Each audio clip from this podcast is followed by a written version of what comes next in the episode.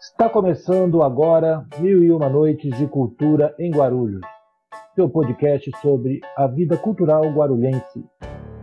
Meu nome é Vitor Souza e nos próximos minutos eu convido você a conhecer mais e se integrar com a vida e com as histórias da cidade. Mil e Uma Noites de Cultura em Guarulhos estará disponível sempre às quintas-feiras comigo, Vitor Souza, conversando com convidados da cidade. A produção é de Rosângela da Silva e é um oferecimento da Guarulhos Cultural. Esse é o episódio de número 2 e hoje quem vai contar suas histórias são dois guarulhenses, um do Parque Secap e outro do Jardim Tranquilidade. Estão comigo hoje Léo Domingos, mais conhecido por Léo do Baquira, e Renato Queiroz Alves, ou simplesmente Renato Queiroz. Léo, Renato, sejam bem-vindos ao segundo episódio do podcast Mil e Uma Noites de Cultura em Guarulhos. Valeu, valeu, Vitor. Obrigado aí pela oportunidade. Vamos aprender. Maravilha. Boa noite, boa noite. Valeu, Vitor, Rosângela. Prazer estar aqui com vocês, com o Renato também, já conheço de um tempo aí. Saudar essa iniciativa aí brilhante. Maravilha, pô, obrigado vocês. É, Léo, você não é de Guarulhos, você veio para Guarulhos, é isso? É, na verdade eu só nasci né, em São Paulo, né? Nasci na maternidade de São Paulo, meu pai e minha mãe já, já estavam aqui residentes em Guarulhos. Só o registro foi lá. Só o registro foi lá. E sempre morou na cidade, você nascido, é, você nasceu em São Paulo, mas eles já moravam é, na região do Secap mesmo? É, na região do Secap. Meu pai pernambucano de Afogazá em Gazeira, minha mãe baiana de Gandu, se conheceram do chão de fábrica da empresa Matarazzo, e aí estava tendo esse empreendimento aqui, né, no, do Parque Secap, sendo construído ainda, onde eles conseguiram comprar um apartamento, e aí a gente veio para o Secap, para Guarulhos. Maravilha. E você, Renato, você é daqui? Sou nascido e criado guarulhense da Gema, né? Sempre, sempre no Jardim Tranquilidade? Na verdade, cara, eu já morei no Tranquilidade, no Picanço, no Água Azul, no Nova Cidade, no Bom Clima e agora estou de volta para Tranquilidade. Rodando, rodando. Maravilha. Renato, bom, você é músico, escritor, cineasta, bom, acredito que tem um olhar aí bastante aguçado, tanto para as pessoas quanto para o próprio território da cidade, né? Dentro dessas, quando você verifica, né, essa esse ambiente da cultura independente na cidade, é, essa representação. Você consegue reconhecer a cidade nas obras que são feitas na cidade? Você consegue ver o que tem por trás dessas obras que carregam o DNA da cidade? Então, eu acho que o nosso cinema, né, da Companhia Boi Aberto, que é um grupo que eu integro, hum. é um cinema muito marcado pela territorialidade. É, os nossos filmes, eles falam dos bairros da cidade, né? Então, a gente tem filmes sobre o choro no Inocop, que é outro bairro que eu morei e não citei. O... Tem um filme sobre samba no Jardim Tranquilidade, com alguns artistas que a gente conversa.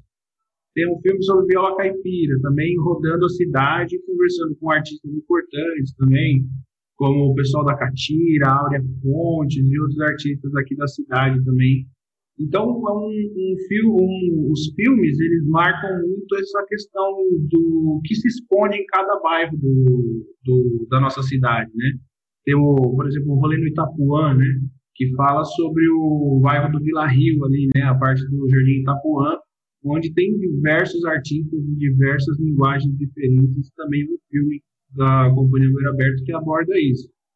E uma outra coisa também é a mística da coisa, né? De produzir um filme no, no bairro, conversar com as pessoas e depois a gente fazer uma, uma exibição do filme com as pessoas que apareceram, né? Que estavam no, no, no filme, elas se verem na tela e essa exibição se tornar uma festa, né? Se tornar uma celebração é, não só a exibição do filme, mas essa coisa de congregar né, as pessoas, de agregar as pessoas e elas é, se verem. Né? Então, acho que essa coisa da territorialidade, da identidade e de crescer essa coisa de se ver como guarulhense mesmo. Né? Porque o guarulhense muitas vezes ele se vê como é, um, um, cidadão de segunda categoria de São Paulo, né?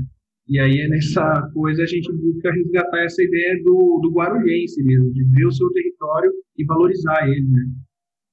Você acha que... Desculpa aí, Vitor. Renato, você está esque... esquecendo do AD Guarulhos, moleque? Não, de jeito maneira. Também Se você tem... não falar do filme do AD Guarulhos, o pessoal lá do, do grupo vai te pegar aí. É, vão reclamar comigo.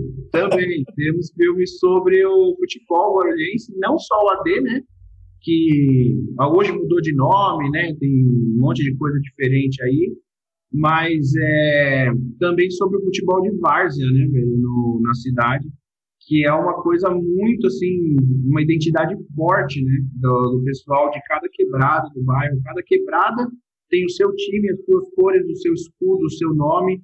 Então os bairros também se tornam ali uma, um território muito importante. Então, né, é essa questão também, né, o futebol como uma expressão cultural e como uma forma de defesa de territorialidade. Né? Então, tem isso também, verdade bem lembrado. Ah, excelente. O, Léo, bom, o Léo tem uma, um trabalho super focado dentro do, do território do SECAP, né, Léo? É, na, na verdade, pelas circunstâncias, né, Vitor? É, Para a gente levar um sistema de som, é, com, como é o Baquira, sistema de som, né? A gente focou num bairro que eu fui nascido e criado, que a gente consegue ter um diálogo maior com a comunidade para ter uma aceitação melhor, né, do, de todo esse rolê que a gente vem fazendo, né. Mas a gente tem vários outros projetos, eu participo de vários outros coletivos que rodam a cidade, como, por exemplo, a Cooperativa da Rima, que é um coletivo de MCs aqui da cidade, aonde a gente foca em várias ações, e aí a Cooperativa da Rima, ele ainda passa um pouco além de Guarulhos, né, nós temos aí representantes na Bahia, em Minas Gerais, então a gente vai, vai tentando rodar tudo e se colocando né, na, dentro da cidade, tentando participar o máximo possível de vários outros tipos de ações. É, como também antes do Baquira eu fiz o Elemento Sarau, que aí rodou bibliotecas, rodou o saudoso Espaço Florestan Fernandes, que foi, acho que uma escola para muita gente aqui de Guarulhos, que hoje está na, na, na cultura aqui na cidade, militando, trabalhando de, na cultura, o Florestan Fernandes foi uma grande escola, né? E você, e quando você fala, você está falando de, claro, diversos projetos que você participa, mas como público, você consegue, pensando em, obviamente no período pré-pandemia, né, é, circular e, e, acompanhar a produção cultural na cidade para além do, do sistema de som? A gente vai falar daqui a pouco Sim. mais, com certeza, mas só para poder pensar um pouco também nessa, nessa ocupação cultural da cidade. Eu consigo, Vitor, porque assim, antes de eu me enxergar como um produtor cultural na cidade, eu me enxergava como um ativista cultural, né? Então eu ia em todo o rolê que tinha de cultura que os amigos estavam fazendo. Por isso eu conheço o Renato, por exemplo, conheço o Perreca, conheço o Moá, Jamil, do Janguru, Perreca do Arrastão Cultural, né? Então a gente vai, vai rodando. Pessoal das batalhas de MC, pessoal do teatro. A gente vai, vai tentando conhecer o máximo possível de pessoas para criar essa rede de coletivos, né? É, para a gente estar tá sempre trocando ideia e tentando pensar a cidade de uma forma inclusiva com um poder cultural transformador social, né? Maravilha. E você, Renato? Além do. São 50 filmes que você já fez, Renato? É isso? É, eu não dirigi, né? Mas uhum. 50 filmes aí. Seja buscando água ou dirigindo. Várias Vai, tá lá, tá lá. Não, imagina, a Boeira Aberta, bom, eu, eu, posso estar equivocado, mas acredito que a companhia Boeira Aberta é maior, pelo menos em termos de volume, é a maior produtora da cidade. Né? É, em em comparativo. É, é sim. Fora, fora, fora estar envolvido em todos esses filmes o tempo todo, você consegue também estar acompanhando a cena da cidade, para além das produções, ou toda vez que você vê alguma coisa você já faz um curto? é, tem um pouco disso, né, cara? Na verdade, praticamente todos os espaços que a gente esteve envolvidos aí saiu um filme da coisa. É uma coisa que sai naturalmente. Mas sim, acompanhamos muito, né? Temos uma parceria gigante com o pessoal da banda Pedra Roxa, por exemplo, né? Que inclusive o Diego é integrante da Companhia Beira Aberto, né, o vocalista, e o Diogo também colabora muito com a Beira Aberto, né, como ator, como fotógrafo, já dirigiu também. Estamos sempre lá no capote com o bom e velho Gilmar. Boa. Mais bom do que velho, né? Fingindo comigo. E, então, estão sempre acompanhando, sim, a cena cultural, Léo mesmo lá com o sistema de som, né? Muitos camaradas colam lá, uma galera. Então, estamos é, envolvidos. E acho que esse envolvimento é importante porque é material, né? Conteúdo para produzir também. Precisa ter esse contato, esse diálogo com, com as pessoas para criar inspiração mesmo. Né? Ô, Léo, é, a gente já conversou em outras vezes, é, que foi uma das coisas que mais me surpreendeu quando eu cheguei em Guarulhos foi justamente a presença dos sistemas de som aqui na cidade. É, eu não sei se as pessoas, que, quem está nos ouvindo aqui é, conhece um pouco da cultura do sistema de som. Eu queria que você desse um panorama e também já aproveitando colocando onde que Guarulhos se encontra dentro desse desenho, né? Qual é a, a, a presença de Guarulhos dentro do, do cenário mais amplo? Cara, eu acho que o sistema de som aqui em Guarulhos ele começou muito pela uma necessidade de a gente ver que faltava espaços para produzir arte e a gente chegou às praças, ó, praças como um espaço público ali a ser ocupado como extensão dos nossos quintais, né? Então, para o Baquira começar como como sistema de som, por exemplo, é, tem que contar antes que a gente fez um projeto chamado Elemento Sarau, aonde ainda não estava pulsante os sarais aqui em Guarulhos, tinha um ou outro, e ainda não tinha essa parada dos slams, né? Então eu comecei a ter essa ideia junto com o Paulo Ilustrador, de a gente ocupar a praça com poesia, arte e música, né? Ali bem no, na, na pista de skate do CECAP. E aí a grande dificuldade que a gente tinha era encontrar poetas, cara, aqui em Guarulhos. E hoje a gente vê vários se destacando assim nacionalmente, né? Então a gente começou a colocar outras coisas, música, exposição. E aí nisso a gente conheceu uma galera de São Paulo, é, chamada de um coletivo chamado Barulho.org, que foi um dos primeiros coletivos a ocupar praças na cidade de São Paulo. E aí, por intermédio do artista plástico e grafiteiro daqui da cidade de Guarulhos, Luiz Alexandre Lobotti, ele fez o convite para essa galera para estar tá ocupando a praça lá do SECAP e eu fui intermediar essa questão de ofício, de como faz trocar ideia com a comunidade. Depois que rolou essa edição do Barulho.org, sentou eu e o Bruno Berkeras, né? E o bebê jupiteriano. E a gente pensou, pô, mano, a gente pode ocupar esse lugar aqui, né? Fazendo a mesma coisa que os caras fizeram. Aí a gente começou. Quando a gente começou, é, eu não tenho ciência de outros sistemas de som, mas eu sei que teve existência de, de outros. Lógico que tem pessoal que já fazia som nas praças e tal. Mas com essa força toda assim, nós começamos a dar esse pontapé inicial na cidade. Aí logo na sequência a gente conseguiu conhecer o Jamil, que já estava ali pesquisador de música, de reggae, dentro da casinha dele ali, preparando o, sistema de som dele, depois foi para a rua. Aí a gente foi conhecendo vários outros, né? É, tem o pessoal da São Rafa que faz, tem o pessoal dos Pimentas. Então foi, foi muito assim, ó, a cidade foi pulsando sistemas de som, né? E o legal é que uma galera vinha procurar a gente para a gente ir para esses lugares, né? É, para fazer a, a, festa lá. E eu falava para a galera, falava, gente, vocês têm a praça aí, vocês têm o som, ocupa vocês aí, mano. Montam de vocês aí e vamos tocando. A gente vai ajudando para cá, para vocês manterem isso. Não adianta eu colar num bairro, fazer uma edição e aí depois nunca mais voltar ali, principalmente dialogar com a comunidade, que esse espaço é um espaço coletivo, um espaço de todo mundo, né? Eu, bem isso, assim. E hoje a gente vê Guarulhos num cenário que é um cenário underground na cultura, né? Mas com destaque enorme, principalmente no sistema de som. Pô, o Bakira é, foi convidado a palestrar na Red Bull Station sobre ocupação de espaço público, é, numa atividade que era da cidade de São Paulo, a gente falando para eles lá, né?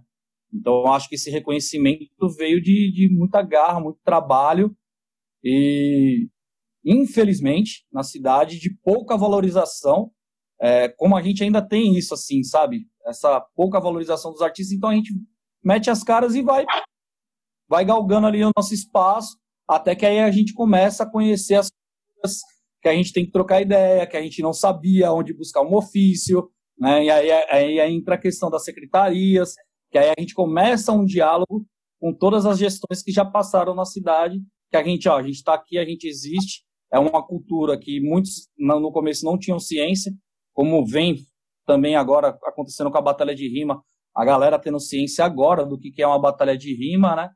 Então, para dialogar com a cidade perante a isso, foi muito diálogo, muita construção e está sendo uma coisa linda que a gente está aí para vai fazer 16 anos nesse rolê todo, né?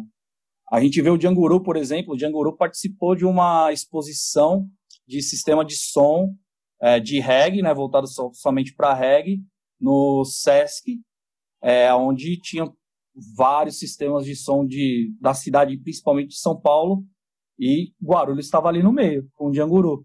O Baquira, a mesma coisa, aconteceu isso. São festivais que acontecem que nem o SP na rua, que eram voltados somente para coletivos da cidade de São Paulo. A gente foi um dos primeiros coletivos a ser convidado fora da cidade de São Paulo a participar de um projeto desse. Né? Então acho que a gente está muito bem alocado, sabe? É, tem bastante gente que conhece o rolê nosso de outras cidades, vem de outras cidades, né? Como Arujá, Diadema, Cidade de Tiradentes, saca? Então eu fico bobo assim quando a gente começa a trocar ideia com a galera, vem umas mensagens, pô, colei Colei aí no em Guarulhos, sou da cidade de Tiradentes, tocou um som assim que jeito tocou, você sabe me dizer qual que é. Pô, cara, você é lá da cidade de Tiradentes, você veio para Guarulhos, saca? Consumir cultura aqui era uma coisa impensável pra gente. Que era mais ou menos, acho como o Renato deve pensar também, muitas vezes eu, o audiovisual eu não sei, mas ah, na maioria das vezes a gente sai de Guarulhos para consumir cultura lá, deixando de prestigiar o que temos aqui né, na nossa cidade. A gente tem bastante coisa.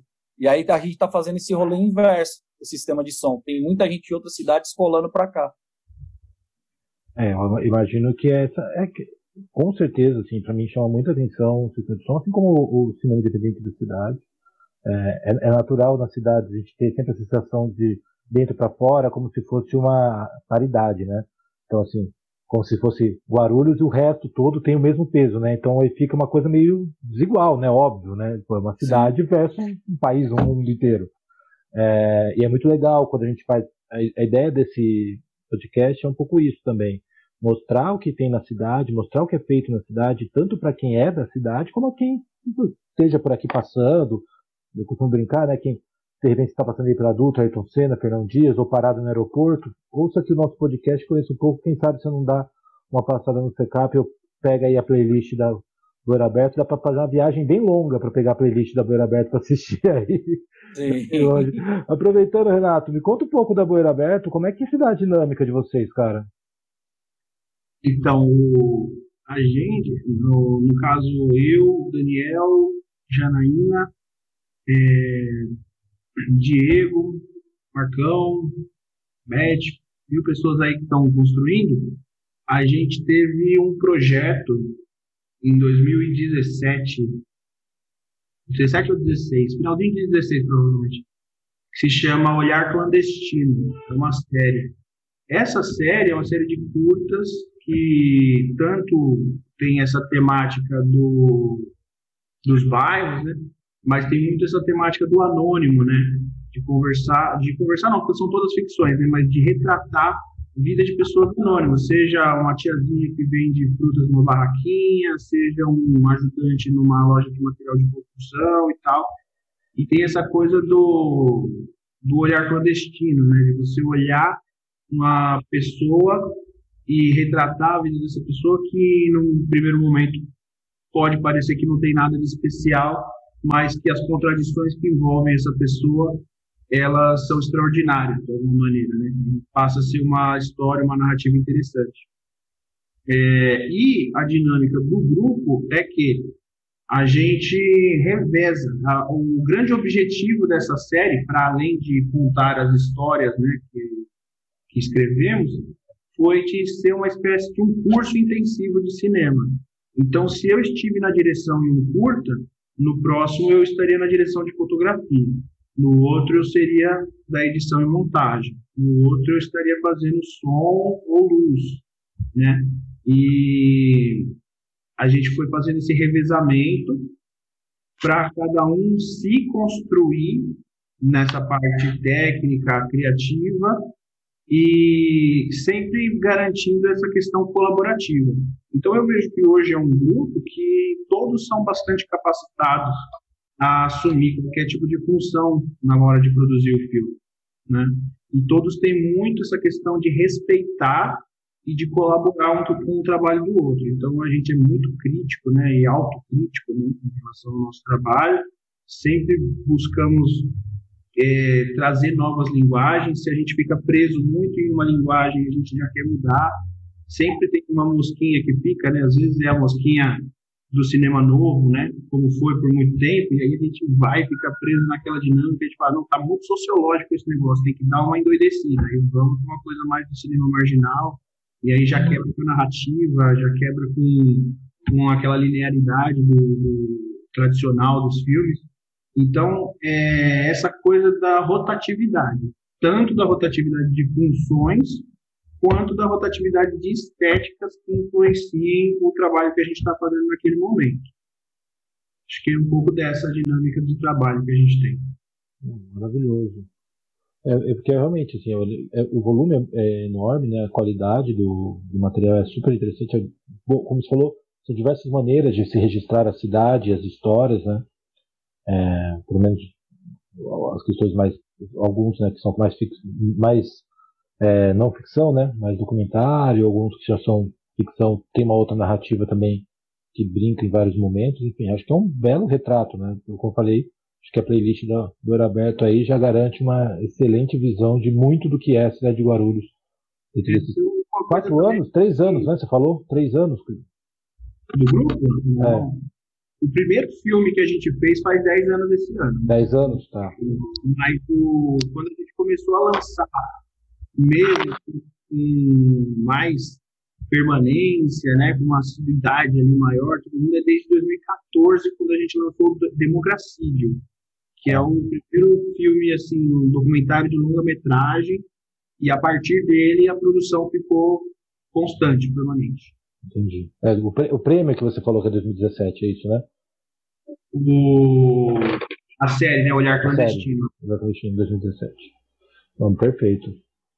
E, e, bom, e aí a gente se vê numa, no meio da pandemia, eu, uma das coisas que eu tenho ouvido, e, e até na Guarulhos Cultural, alguns comentários que chegam falam disso, é que o, o guarulhense, né, respeitando esse momento, está em sua casa, é, ele acabou tendo a possibilidade de, ter, de, de, se deparar com a arte da cidade. Isso tem sido um movimento que eu tenho, não dá para dizer na sua totalidade, claro, mas eu tenho visto e ouvido alguns relatos nesse sentido, né? De quanto essa produção digital tem garantido que a cidade também possa abrir novos caminhos. Como é que vocês estão vendo esse, esse período, assim, essa relação com o público da cidade, com né, o, naturalmente, né, a gente fala muito com os artistas, né? Mas, é, mas a plateia é ponto fundamental para qualquer atividade artístico-cultural.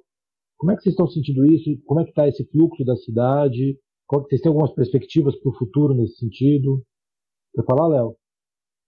Ah, nesse quesito de, de, de, pandemia, nesse momento né, extremamente difícil que nós estamos vivendo aí, é, quase mil mortos todos os dias, a gente não tem nem muito o que comemorar, saca? É mais refletir mesmo e pedir consciência da população. Na questão cultural, lógico que para nós foi um ganho, acaba sendo um ganho é, na questão da galera tá consumindo cultura. Né? A gente foi o primeiro, primeiro setor a parar e provavelmente não tem data nem previsão de, de se voltar, enquanto os outros já estão aí retomando algumas atividades. Então a solução foi fazer as lives, né? Só que tem um, para mim, um grande problema nisso daí é a questão dos artistas, a dificuldade dos artistas, né, de se manterem, né? É, na sua totalidade aqui em Guarulhos, a maioria, pelo menos que eu conheço, são músicos é, que dependem do, de setores que estão fechados, né? Que bares estavam fechados, que eles têm as suas atividades, eles tiram um troco ali. Então fica muito difícil você analisar o quanto está sendo positivo, saca? Porque, que nem eu fiz uma ação aqui é, de arrecadação de cesta básica, nós conseguimos arrecadar 300 cesta básica aí para só distribuir somente para artistas da cidade de Guarulhos. Cara, não venceu, saca? A gente conseguiu dar essa ajuda. Num segundo momento, a gente não conseguiu mais manter essa parada e a galera ainda continua pedindo esse socorro, sabe? Porque aí que vem a, a função da Lei Aldir Blanc, né? Nesse sentido da galera conhecer mais os artistas da cidade, porque eles vão ter que produzir as lives e eles vão estar tá recebendo por isso, né? Então, tirar essa, essa troca daí do, do, da cidade conhecer os artistas vai desse momento de não poder sair, ter que consumir alguma coisa, mas é muito desigual, porque os grandes artistas também não estão fazendo show. E eles estão fazendo lives patrocinadas. Então a gente, você entra, por exemplo, no Instagram, você vê vastos ao vivo, assim, coisa que você não via antigamente. Então, para você disputar esse mercado, é muito difícil. Você tem que contar realmente com a colaboração e essa rede de artistas da cidade que estão aí para divulgar o trabalho, um de cada um. É, eu, por exemplo, divulgo vários trabalhos de todo mundo que aparece no meu WhatsApp aqui, eu estou divulgando para a galera, para a galera assistir, tenta acompanhar o máximo possível. São várias atividades que estão acontecendo por, por conta da Lei Aldir Blanc, ainda bem que veio esse socorro aí. É, e aí a gente vai tentando se ajudar assim, e a gente fica pegando os dados, sabe? É, por exemplo, as nossas lives, que a gente está fazendo uma ferramenta nova que é o Twitch, é, pô, de espectador ali bate 50, certo? Só que depois a gente sobe para o YouTube, a gente vê que depois de uma semana teve ali 500 visualizações.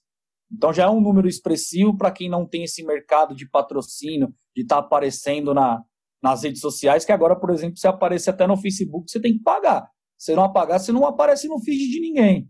Uhum. É menos isso aí que eu penso, né? Você, Renato, como é que você vê essa situação aí? Principalmente pensando nessa relação né, de construção de público, porque o Léo falou uma coisa que é, assim, é claro, né, a gente está batendo duas mil pessoas né, mortes por dia. É, claro, também ninguém está ouvindo aqui esse podcast por conta disso, porque afinal é o que todo mundo está vendo, está acontecendo, a gente está falando aqui pelo viés cultural. Mas não tem como ignorar, né? Cultura é sempre reflexão. E, e pensar como essa construção com o público, né, com o munícipe, com o cidadão, como que ele se dá nesse pertencimento artístico-cultural, né? Você tem visto isso dentro do, da produção? Eu sei que a produção do audiovisual, enfim, já é nativamente audiovisual, né, o trabalho que está falando do Roberto, mas você tem outras áreas, né? Você atuou na música, na produção literária também. É, como você vê essa produção e a relação com o público aqui da cidade? Então, na questão do, do audiovisual, nós mesmos, na Bueno, a gente ficou um bom tempo sem se encontrar pessoalmente, né? Só por videochamada, WhatsApp e tal. E aí ficamos nessa. E aí? Como fazer as coisas agora, né? Porque tinha um monte de projetos aí para tocar e não estávamos conseguindo fazer isso. Aí a gente teve a ideia de pensar em formação. Formação para nós e, ao mesmo tempo, produção de conteúdo com essa formação. Então a gente começou a discutir vários temas né, sobre cinema. Então, por exemplo, é, diretores clássicos, João Hirschman, João Batista de Andrade, é, alguns assuntos do cinema, né, assuntos técnicos, ou então algumas coisas como o cangaço no cinema, né, a figura do cangaço no cinema. Um monte de temas assim que a gente foi discutindo e produzindo conteúdo, cada um na sua casa ali, que foi uma série chamada Cinemargem, que foi uma série em que a gente se formou mais como crítico, né? A gente tem esse trabalho de crítica de cinema também, estamos até lançando agora pelo PROAC, né, o Zine Guetometragem, que é uma publicação sobre crítica de cinema, né? E produzimos esse conteúdo, né? Essa série Cinemargem, onde cada semana um de nós aparecia ali conversando sobre um tema, uma coisa que a gente não fazia. A gente sempre fazia documentário, ficção, e aí resolvemos fazer um programa de cinema na, no YouTube. Foi uma solução que a gente teve até para fortalecer o canal e porque não dava mais para fazer exibição, né? Essa dinâmica que eu falei que é uma das coisas mais é, recompensadoras, vamos dizer assim, de produzir, que é depois fazer a exibição. Uma exibição que ela é essencialmente comunitária, com a galera que participou, se ali encontrando e fazendo uma festa e tal, isso tudo teve que parar durante esse período. Então, essa parte do audiovisual, dessa identidade, né, de você se encontrar ali, ficou prejudicada nesse período.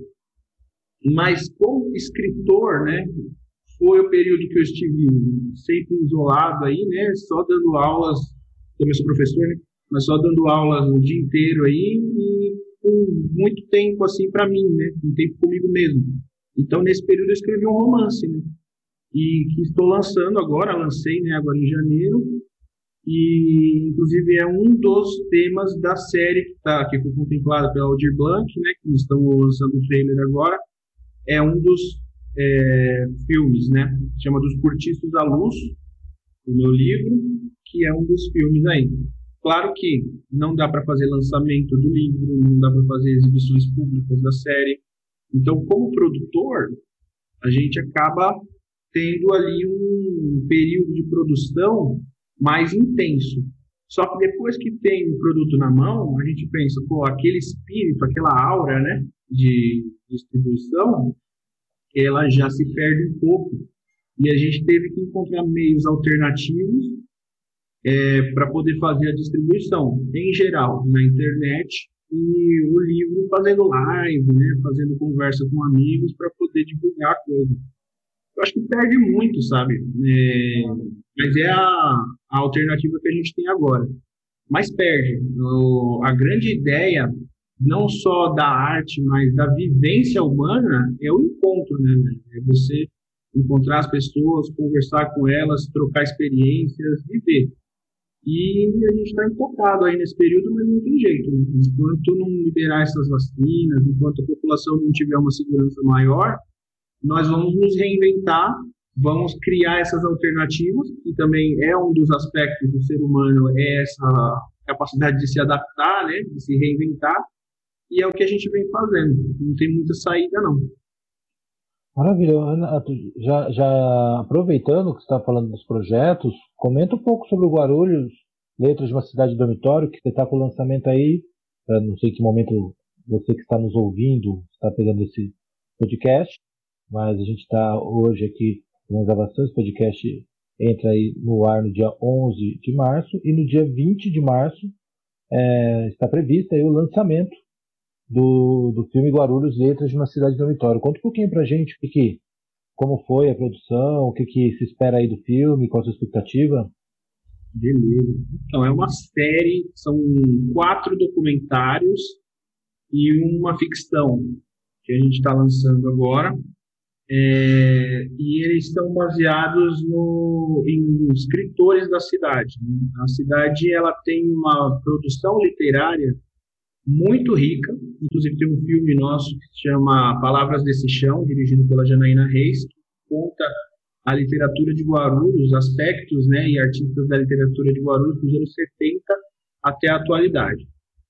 E o, essa, essa série ela aborda quatro, cinco livros, né? O primeiro livro é Ilusão do Parafuso, escrito pelo Daniel Neves, que também é diretor da série, que é um romance sobre imigração nordestina. O segundo é Dos Cortiços da Luz, que foi escrito por mim, que é um romance sobre imigração europeia, na cidade, não só na cidade de Guarulhos, né? mas eu sou de família, eu sou uma mistura de cearense e espanhol, né? Então, da parte da minha avó, são espanhóis, da parte do meu avô, são cearenses. E aí eu conto um pouco da vida dos espanhóis nos cortiços, né? Tinha muito cortiço de imigrante europeu na época por causa das fábricas, né? A galera morava no cortiço e trabalhava na fábrica que era praticamente na mesma rua. Então, eu conto um pouco dessa vivência do, da imigração espanhola. Também tem o livro é, Poemas de Amor e Luta, que foi escrito pelo Tiago Loreto, que é assistente social aqui da cidade também, e um poeta bastante importante aqui também. E são poemas, já diz o nome, né? Eles variam entre uma coisa mais dura, mais pesada, e poemas mais sensíveis e tal, né? muito parecido, eu acho, com Neruda, né, o, estilo. Menos épico, mais é, mais assim particular, mas tem essa, esse diálogo com toda certeza e muito também diálogo com Mário Benedetti, um poeta uruguaio. Né? O, o outro livro é o livro O Ofício do Poeta, escrito por Júnior Bezerra, morador do Cabo Sul, que fala sobre o bairro do Cabo Sul, sobre essa origem rural do bairro, sobre as, a, a coisa singela e ao mesmo tempo difícil, que é essa vida de um bairro que é rural e vai aos poucos se transformando e se urbanizando, né? E com a urbanização vem as contradições sociais, problemas, é, questão da água, né? A gente fala até do, do, rio que tem ali no Cabo Sul, né? Antigamente a galera pegava água na mina, né? Não tinha ainda é, distribuição de água, saneamento básico legal, assim. Então o pessoal ia na mina e buscava água para casa. Hoje já tem, só que ao mesmo tempo o rio está destruído, está né? totalmente poluído. Então são essas transformações, essas faces da, da, do rural para o urbano, né, e as contradições que são envolvidas nisso. E o outro livro, falando nisso, né, chama Histórias do Córrego, que é um, uma série de contos, escrito pelo Daniel Neves também, onde a gente pegou um dos contos, fez uma adaptação para o cinema e, e fizemos uma ficção que ele é meio que a síntese do processo todo. Então a gente criou esses cinco filmes aí e vamos começar a distribuição a partir do dia 20. É... Acho que é interessante também essa questão do patrimônio histórico, o patrimônio histórico, o... a migração, a construção do povo guarulhense, como que essa população daqui, ela é uma grande mistura de imigrantes europeus, imigrantes nordestinos, africanos e tudo mais. E isso constrói um caldo cultural, né, cara, que é extremamente rico e que eu acho que ele só vem sendo assimilado e aceito, defendido de algumas décadas para cá e muito por uma vanguarda de artistas da cidade que tem essa questão de falar, não, esse é o nosso território, é aqui que a gente constrói faz arte. A gente não vai migrar para outra cidade por conta de questões de mercado, profissionais, embora seja tentador muitas vezes para quem trabalha com arte buscar outros espaços, mas a gente tem essa questão da territorialidade, questão do nosso espaço que a gente busca construir. E essa série tem muito disso, sabe? Os encontros humanos, as pessoas que constroem essa, essa cidade, a força dos braços, o suor né, dessas pessoas como um elemento muito grande para construir o que a gente vê hoje e, ao mesmo tempo, a simplicidade e o anonimato dessas pessoas. Né? Você conversa com a tiazinha lá do Cabo Sul, que você nem imagina nada, né? Você vê ela andando na rua, você não, não imaginaria o mundo que ela guarda. Ela contando que ela saiu da Bahia fugida do pai, porque o pai queria obrigar ela a trabalhar na roça e ela queria estudar, queria fazer faculdade. O pai não queria. Então ela sai, fugiu de casa, pegou um caminhão ali, que era uma espécie de um pau de arara, veio para cá e aqui ela constrói uma vida, ela escreve um diário da vida dela, um diário extremamente poético, faz literatura sem saber que é literatura, e depois ela se reconhece, não só como uma pessoa trabalhadora que construiu tudo isso, mas também como uma artista, uma coisa que ela não sabia que ela seria. Eu acho que é uma coisa assim muito interessante que para mim foi enriquecedor como pessoa participar desse processo. Maravilhoso. Ô Léo, e você tá, a gente já está indo para o final aqui, mas também queria que você falasse do Baião de Tudo, né, que é o projeto que você também está desenvolvendo aí junto com o pessoal, né?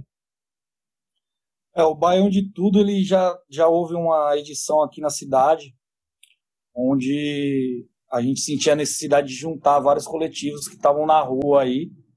E aí a gente fez uma edição que a gente fez uma ocupação no Adamastor. A gente ocupou o prédio inteiro do Adamastor, desde o teatro até o estacionamento lá embaixo, né? Então, foram vários coletivos envolvidos, a coletiva Invasão, é, Arrastão Cultural, Janguru, coletivo do Moá, e aí a gente juntou artistas da cidade, exposição, poesia, música, DJ naquele espaço ali. Foi, foi sensacional. A gente gostaria muito de repetir essa, essas atuações aí no, no Adamastor, mas acabou sendo não, não acabou não acontecendo mais por questões burocráticas de, do prédio ser da educação e cultura. E aí a gente deixou esse projeto meio que adormecido, fazendo o nosso rolê. Janguru fazendo dele, o Baquira fazendo o nosso, o Arrastão também. E o Jamil, que deu ideia do nome, né? E aí quando veio o processo da Lei Aldir Blanc, a gente sentou e resolveu escrever Bairro de Tudo, Coletivos Culturais em Rede, onde são 16 lives, né? Entre apresentações de DJs e formação e atividades de formação. A gente já fez quatro lives, né, do DJ Bat. A gente fez agora do Bruno domingo, do, do bebê jupiteriano, que você fez um drops com ele lá no Instagram. É, foi bem legal. Um bate-papo com o artista plástico é, Beré, que está hoje, Guarulhense também, todo, todos os artistas de Guarulhos, tá? Hoje o Beré está com trabalhos aí na França e África. É, e agora vai rolar da Vanessa dia 13, né? E aí depois vem as atividades de formação. Esse, esse projeto o Baião de Tudo, é, eu acho maravilhoso porque é isso, né? A gente tem que se conectar de alguma forma.